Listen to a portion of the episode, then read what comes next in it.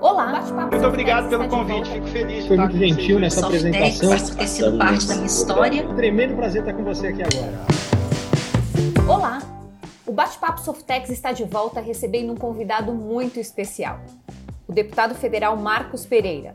Ele é advogado, professor, ex-ministro da Indústria, Comércio Exterior e Serviços e presidente do Conselho de Administração da Softex. Bem-vindo, deputado federal Marcos Pereira. Tudo bem? É um prazer receber o senhor. Obrigado, Karen, pela, pelo convite, pela participação nesse programa e nessa, nesse bate-papo, podemos dizer assim, com todos os associados da Softex e também aqueles que acompanham as mídias sociais dessa importante organização em prol da tecnologia e da inovação do país. Deputado, queria começar a nossa conversa uh, por um assunto que está muito em pauta, que é a questão da acelerada transformação digital pela qual nós passamos em razão da, da pandemia, que virou aí a, a vida de todo mundo do avesso. Apesar de tudo, uh, que nós estamos vivendo, ela foi positiva uh, para o setor de TI, na sua visão? Não tenho dúvida, Karen. Por exemplo, eu posso falar aqui, muitos dos que nos acompanham nesse momento talvez não tenham conhecimento.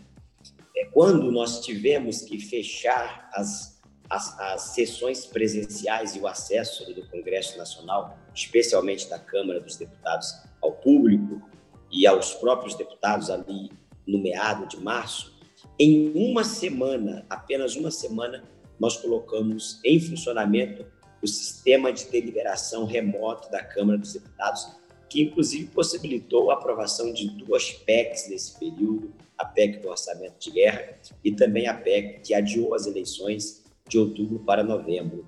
E todas as, as propostas que aprovamos ao longo do ano de 2020 foram feitas por esse sistema, usando a plataforma Zoom, usando outras plataformas internas da Câmara, o deputado podendo votar do seu estado, da sua residência, naquele momento mais acirrado do confinamento. Fica para nós hoje, é, se por um lado a tristeza de termos perdido mais de 220 mil brasileiros e brasileiras, nós fica para nós também a lição de que a tecnologia é fundamental para esse novo momento do mercado de trabalho, para esse novo momento das empresas brasileiras, eu não tenho dúvidas que nós vamos conseguir tirar um, um ponto positivo. É, tudo na vida tem os seus prós e contras. E o prós dessa, dessa pandemia é que nós aprendemos a trabalhar é, em home office, nós aprendemos a trabalhar com mais tecnologia, usando e explorando mais a tecnologia. E isso eu tenho certeza que vai se perpetuar ao longo dos próximos anos. Algo que foi é, para resolver um problema muitos dos, dos, das situações viraram uma solução, poderia dizer assim. Uh, deputado, até pegando carona nessa questão né, da maior presença da tecnologia no nosso cotidiano, a Softex realizou um levantamento estimando que é, haverá um déficit de profissionais de TI no Brasil da ordem de 408 mil até 2022. Para reverter esse cenário, uh, tem sido realizada uma série de esforços por parte do governo, da indústria e da academia para estimular a formação de novos profissionais. O senhor acha que a, partir da, da, presença mais, vamos dizer assim, uh, forte da tecnologia no cotidiano de todos nós, nós vamos conseguir despertar novos talentos, nós vamos ter pessoas, uh, maior número de pessoas interessadas em trabalhar uh, na área de tecnologia aqui no Brasil? Não, tenho dúvidas, isso é fundamental que as universidades, a academia, os cursos profissionalizantes é, se voltem para esse mercado de trabalho que é importantíssimo. Existe um estudo, é, Karen, do Fórum Econômico Mundial, aquele fórum de Davos, que diz que daqui a 20 anos, 60% das profissões que existem hoje não existirão mais e que é, as crianças de hoje, quando chegarem na, na idade de trabalho, elas, as profissões, como não existirão mais, elas estarão preparadas e deverão estar preparadas para trabalhar em novas áreas e novas tecnologias. Nós temos aí já presente e aprovado no Brasil, por exemplo, a telemedicina, nós temos é, a robótica, nós temos é, a indústria 4.0, que no nosso país ainda não está avançada como em outros, mas que está avançando. Então, não tenho dúvidas que a academia, as universidades, é, as escolas técnicas terão que se preparar para isso, que eu digo, não é o futuro, já é o presente. O Brasil possui atualmente cerca de 13 mil startups. Ah, nesse cenário, como o senhor analisa o impacto da aprovação do marco legal das startups? O que representa é, a entrada em vigor dessa lei para o ecossistema como um todo? É, havia, até o aprovamento do marco legal das startups, um vácuo na legislação brasileira, uma insegurança. E investir e empreender em meio à insegurança, sobretudo insegurança jurídica no nosso país, é um grande drama para os investidores. Nós, com o marco legal das startups, podemos trazer mais seguranças para o investidor anjo, para aqueles que, que poderão é, investir nesse, nesse segmento e gerar segurança para eles. Nós tínhamos é, uma defasagem legislativa em relação a outros países do mundo. Nós verificamos hoje muitas multinacionais e grandes empresas deste ramo que começaram como uma startup, que começaram como uma empresinha pequena, um, um ensaio, um estudo ou um experimento de um, de um gênio da área de TI na sua casa, na sua garagem, como tantas histórias que a gente já deu aí ao longo desses últimos anos. E a segurança jurídica, o marco legal das startups veio em boa hora e veio para poder é, alavancar e estimular mais ainda esse importantíssimo segmento da sociedade brasileira. Isso dá muito mais coesão e muito mais segurança para o ecossistema e para os investidores. Eu estive, se você me permite, Karen, quando o ministro de Indústria, Comércio Exterior e Serviços em Israel, Israel tem um dos melhores ecossistemas para startups quase 5% do PIB de Israel é aplicado para pesquisa e desenvolvimento. Então, eu tenho certeza que com esse marco legal, esse novo marco legal da startup, no Brasil, que também é um celeiro em startups, também temos, é, é, nós também temos pessoas com muita capacidade, com muita criatividade. Eu tenho certeza que isso vai alavancar muito mais ainda essa área da economia e nós vamos ter aí muitos unicórnios no Brasil. E, deputado, eu não posso deixar de aproveitar essa oportunidade de conversar um pouquinho com o senhor sobre as oportunidades pra, geradas para a indústria de TI, né? Uh, com a chegada dessas novas tecnologias, como blockchain, internet das coisas, 5G, indústria 4.0, como o senhor mesmo falou. Uh, nossas, nossas empresas né, estão preparadas para surfar essa onda? Qual é a análise do senhor? Qual é a sua percepção?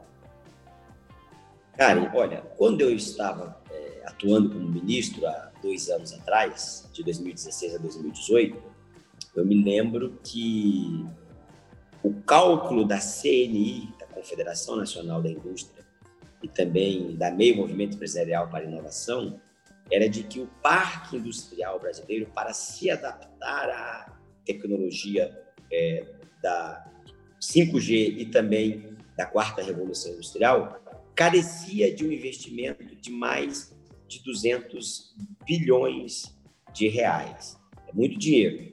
Portanto, é necessário que a indústria, de mãos dadas com o governo, principalmente com o Banco de Fomento do Governo Federal, o BNDES, possa proporcionar essas condições e essa capacidade de investimentos. Eu não tenho dúvidas que algumas indústrias brasileiras estão já na tecnologia da indústria 4.0, já estão atuando como indústria 4.0.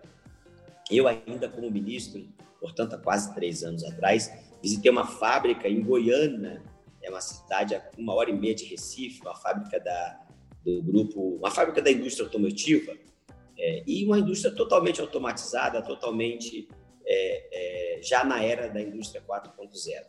É óbvio que nós estamos falando de uma multinacional, Agora, é preciso que também haja alguma forma de, de estimular os pequenas, as pequenas e médias indústrias para se adequarem a esse movimento. O 5G, não tenho dúvida que vai mudar a indústria brasileira, que vai mudar todo o sistema de comunicação entre governo e empresas, entre governos e cidadãos. E aí nós estamos falando do blockchain, nós estamos falando é, de novas tecnologias que estão em experimentos e que vão surgir. É preciso que o governo e o setor produtivo andem de mãos dadas para que a gente possa evoluir e não ficar para trás em relação a outros players do mercado internacional. Bom, deputado, 2021 é um ano muito marcante para a Softex, né? A entidade completa 25 anos e nós sabemos do papel é, muito importante, eu diria até preponderante, que ela desempenha na indústria em muitas áreas, como inovação, inteligência de mercado, qualidade e capacitação, para dizer só algumas. Eu queria aproveitar aqui a presença do senhor para que o senhor fizesse aqui um exercício de futurologia e analisasse um pouquinho aí a, as expectativas do senhor aí para os próximos 25 anos da Softex. O que, que o senhor projeta para a entidade? Primeiro, eu gostaria de parabenizar a Softex, todos os associados, pelos 25 anos é, são 25 anos de muito trabalho, mas também de muito sucesso. Eu estive é, presente em Barcelona, na Mobile World Conference, é, em fevereiro do ano de 2019. O ano passado, de 2020, nós não pudemos ir, porque a feira foi cancelada por causa da pandemia. E lá vi a Softex presente e levando é, a tecnologia, levando a capacidade de, de empreendimento e desenvolvimento, sobretudo na área de softwares, para o mundo. O stand da Softex era um dos stands mais visitados e com, com grande prestígio. Portanto, eu espero, nós esperamos que ela possa continuar é, fazendo esse trabalho brilhante pelos próximos 25 anos. Aliás, foi lá em Barcelona, em fevereiro do ano de 2019, que eu fui convidado pelo Rubem e, e por sugestão de alguns colegas que estavam lá, a assumir a presidência é, do Conselho de Administração.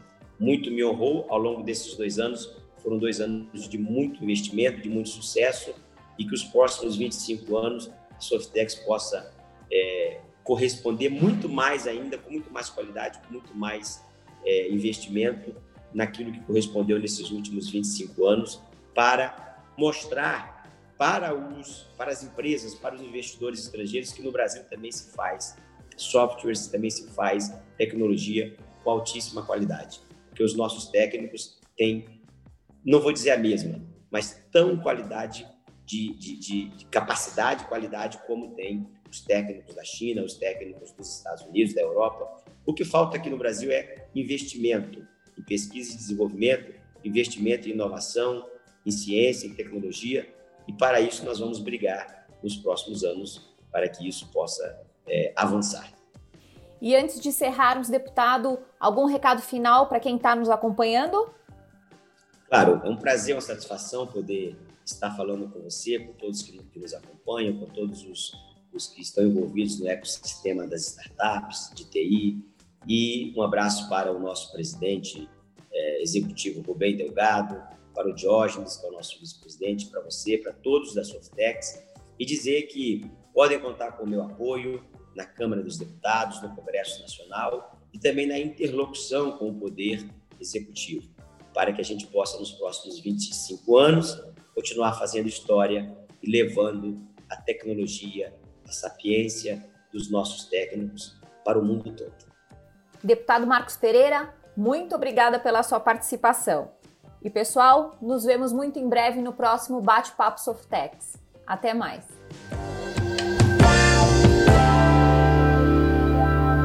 Muito obrigado pelo convite, fico feliz. Foi muito gentil nessa apresentação. Ter sido parte da minha história. Tremendo prazer estar com você aqui agora.